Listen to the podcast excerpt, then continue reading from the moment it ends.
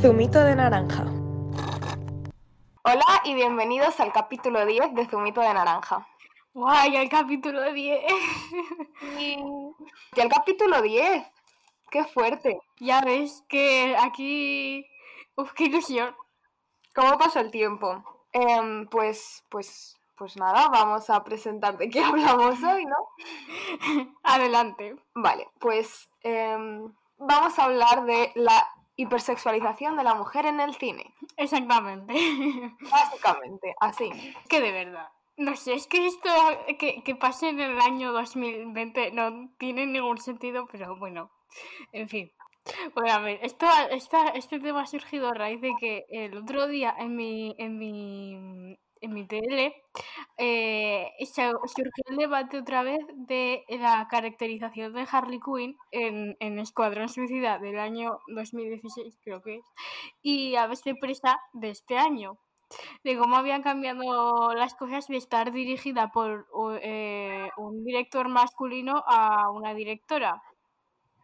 Entonces, es que me puso de mala leche porque obviamente la gente estaba diciendo que Harley ya es de por sí un personaje que se comporta así y que como que utiliza su atractivo para, eh, pues eso, eh, derrotar a sus enemigos y tal. Pero es que una cosa es hacer eso y otra cosa es enfocar al culo de, Mar- de Margot Robbie ahí en primer plano, en plan, ¿qué necesidad hay de eso? Ya, eh, es que sí, totalmente. Y, y una cosa es que ella, eso, lo que has dicho, tengas el poder o la... que ella misma lo decida y otra cosa es eso, pues la, la forma en la que en Escuadrón Suicida se la retrata, que es como... Y luego también ens- enseñaban lo del cambio de vestuario, yo qué sé, de las Amazonas, de, de la peli esta de Sí, justo estaba pensando eso. Liga de la Justicia a, a la de Wonder Woman, que literalmente en Wonder Woman salen pues normales y luego la Liga de la Justicia salían como con un montón de menos ropa y es como, pero a ver qué, son personas que tienen que ir a luchar, ¿cómo vas a ir a luchar medio desnudo? Es que no tiene sentido. No es práctico, no es práctico. Y luego también, yo qué sé, la viuda negra en Marvel, que hay cada plano que tipo enfocan al culo de Scarlett Johansson y es que es como, por favor. Es que básicamente, y luego ya si nos metemos en temas eh, animes, Ya. es que eso ya mm, mismamente One Piece, que era uno de los que yo más veía de pequeña. No he visto eso. No sé. Pues mejor. y luego también, tipo, la sexualización de, yo qué sé, adolescentes. Pero en plan, un montón, tipo, es que lo siento. Pero el único fallo que le veo, por ejemplo, a Riverdale, la escena esta en la que están. eh, como todos lo- los serpents en el bar este. Y aparece Betty, que Betty tiene como 16 años y empieza a hacer un striptease. Y es como, a ver, ¿qué es esto? Eh, y la de cuando Archie está en el correccional ese, y van em, Verónica y, y- y las animadoras como a bailar para ellos desde fuera. Dios, es eso. Están eso, los chavales ahí como agarrados a la, a la verja del correccional o lo que sea, como animales en celo. O sea, por favor, qué horror. Y ahí es que encima, eso lo que te estabas diciendo, que literalmente van al instituto, o sea. Es que... mm, horrible. es que no sé, o sea, por ejemplo, comparándolo con Euforia, que también tiene escenas así fuertes, pero es que no sé, en plan. Está hecho más realista y en plan. Sí, y no es por alabar Euforia todo el rato, que también, pero en plan, es que están hechas de manera fuerte y tal, y están así, pero no están, o sea, quiero decir, no te lo están poniendo como ala, qué bonito, literalmente todo lo de Euforia tú lo ves y dices, hostia, es turbio, es retorcido, ¿sabes? No, no sé. Que también Euforia está como dirigido a, a un público más adulto, vamos a decir. Bueno, a ver, que también adolescentes, pero a un público ya más adulto. Y Riverdale es una serie para adolescentes, bueno, pero es que, en plan, los comportamientos de la- de- a veces de Riverdale, que sigue siendo muy buena aún así. Sí, Riverdale. buenísimo, buenísimo. Es que no sé, incluso siento que, por ejemplo, la serie de Sabrina, que es literalmente de, las de la misma productora, y incluso eh, se estaba hablando de hacer un crossover con Riverdale y tal, no, no veo el mismo tipo de sexualización. En plan, no sé, que para ser dos series que son similares, veo que hay mucha diferencia en ese tema. No sé. No sé, es que tampoco puedo decir nada porque no he visto esa serie. Y luego yo que sé, eh, Gossip Girl, a ver, que Gossip Girl es también antigua y todo hay, todo hay que decirlo, pues obviamente no se tenía la misma mentalidad, pero que eran chavales de 16 años eh, con drogas, no sé qué, con todo. Literalmente, o sea... Una cosa, no, ¿qué serie era? creo que era Pequeñas Mentirosas, en plan, que cada dos por tres una de las liars que seguían todas en el instituto tenía una relación con alguien adulto y es que nadie decía nada, yo me ponía nerviosa, en plan, por favor, ¿puede alguien mencionar esto? Sí, sí, sí, sí. O, o eso en Gossip Girl, literalmente, es que Serena se pira porque se ha, se ha acostado con el otro, en plan. Mm. Y cuando vuelve tú dices, esta chica no tiene 16 años. No. Y también eso no me parece que sea, yo que sé, hiperse hipersexualización, como los casos que hemos mm, eh, dicho al principio. Pero aún así es algo que, no sé, descoloca un poco. Sí, sí, no. Yo creo que eso, los ejemplos más claros de hipersexualización son en el mundo de los superhéroes y en el anime. Probablemente porque el público objetivo son hombres. En el cine de acción en general, en plan. Sí, en todas las películas de acción son. o sea, eh, los, personajes son como el protagonista y super macho y la chica, ¿sabes? Que su único, una única trama es ser una chica. Sí, sí, sí, en plan. Mismamente eh, piensas en, yo qué sé, Lara Croft que en verdad es más como ella la protagonista y aún así. Igual en la de en las últimas, que se olvidado, Alicia Vikander menos, pero Angelina Jolie. Tío, en plan, es literalmente hecho por y para una visión masculina y de, de en plan, no sé. Y no se tiene en cuenta ni siquiera de si va a ir cómoda con la ropa o si le va a venir bien o, o si literalmente se le va a salir una teta. En fin, estanear la vieja guardia de Netflix. Serio, me gustó mucho esa peli porque es de acción y vale, o sea, es, de acción, es la típica historia de un grupo, pues, eh, eh, sí, que, que, van luchando por ahí. Pero es que no sé, me gustó mucho cómo está hecha.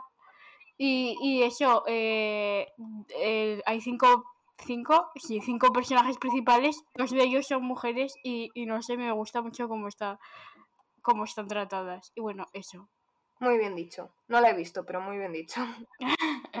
pues mírala, de verdad, yo la recomiendo. Genial, genial. La, descargué para verla en este verano, pero luego al final nunca la vi.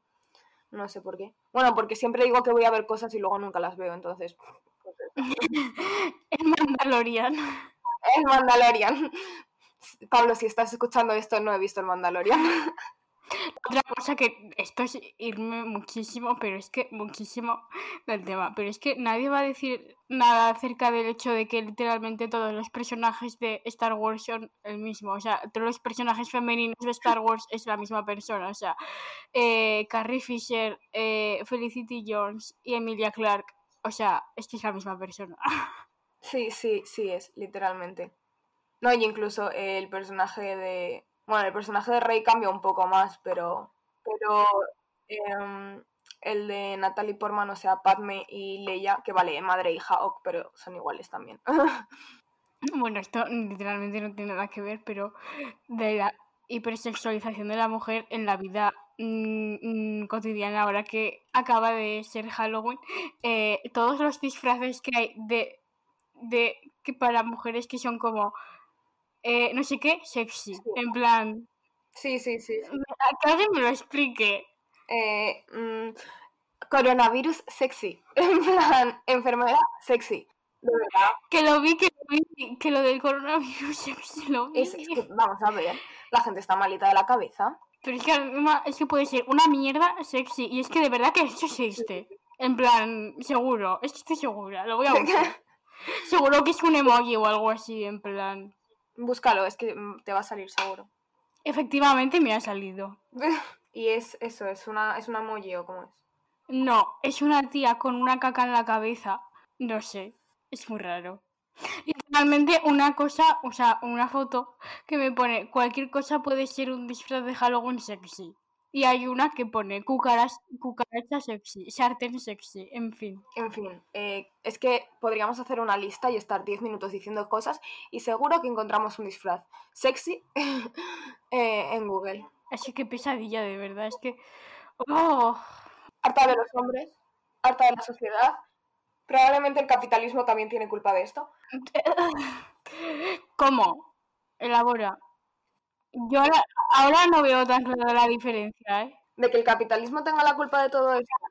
Sí, de la relación. Pues porque eh, eh, el patriarcado se basa en el capitalismo, porque Sí. son los hombres los que tienen el poder en ambos casos, Sí. y literalmente son los que producen películas. En plan, toda la mirada del cine al final se ha hecho a través de la mirada de los hombres. Sí, sí, sí, es- eso sí, te estaba diciendo lo de los disfraces. Ah, lo de los disfraces. Pues porque eh, eh, literalmente eh, es comprar y vender. Y es literalmente. ¿qué, mujer compra eso? En plan, Ya, eso, eso no, pero, pero es- también si lo piensas, si están ahí esos disfraces, es porque alguien los compra, en plan, si no, no, no saldrían a la... a- a Ya. alguien. Alguien eso se lo va a poner, aunque sea un tío mm, haciéndose el- entre comillas, gracioso. es, es verdad, es verdad. Es verdad, es- eso se me había Mm, no pasado sé. completamente.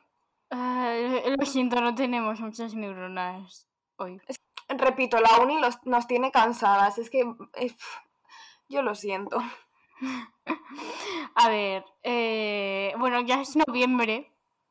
Ya es noviembre. Nuevo- Es Navidad. nuevo- Nuevo mes. Eh, la época de Mariah Carey. Pero también se acerca nuestra época de entregar todos los trabajos finales y luego los exámenes. Ya, bueno, eso, eso literalmente no necesitaba este recordatorio ahora mismo. Pero bueno. em, y eso, nuevo mes. Ya se ha pasado la época spooky. Ah, ¿viste muchas pelis ayer? ¿De miedo? O. Vi, vi, vi, vi Insidious. Que no lo había visto nunca. Semejante mierda. Fin. Yo la verdad es que llevaba meses, por no decir igual un año, sin ver tantas pelis en un día. Vi La Cumbre Escarlata. Oh, qué buena. Sí, me encanta, me encanta. Eh, la novia cadáver y La Matanza de Texas. Oh, mm. La que menos me gusta es La Matanza de Texas, que la, la vi este verano por primera vez y no me gustó mucho, la verdad, pero Y tampoco era la primera vez que la veía, la veía y tampoco en plan sin más. me resultó muy... mm, no. Pero bueno, eso. Yo Insidious, pues no sé, pensaba que iba a ser más rollo, pues las de Expediente Warren, que están mal, pero te entretienen bastante, o la de Sinister, que lo mismo. Y no, me pareció una soberana mierda y no la recomiendo. Eh, no la voy a ver, me da muchísimo miedo, en plan, no sé, me da cosa. No, no, horrible. Igual me ve otra cosa hoy, no sé. Todavía es, hoy, hoy vale ver cosas spooky, porque es el día de los muertos, en plan, hoy sí, o el día de todos los santos. Ya sé, ya sé, ya sé que dije ayer que iba a hacer hoy, iba a ver Coco. ¡Ay, sí! Ay, ahora quiero ver yo también Coco. Además está en Netflix, ¿no? ¿O no? Sí, yo creo que la he visto en Netflix. No sé si seguirá, porque igual ahora con Disney Plus y esas cosas.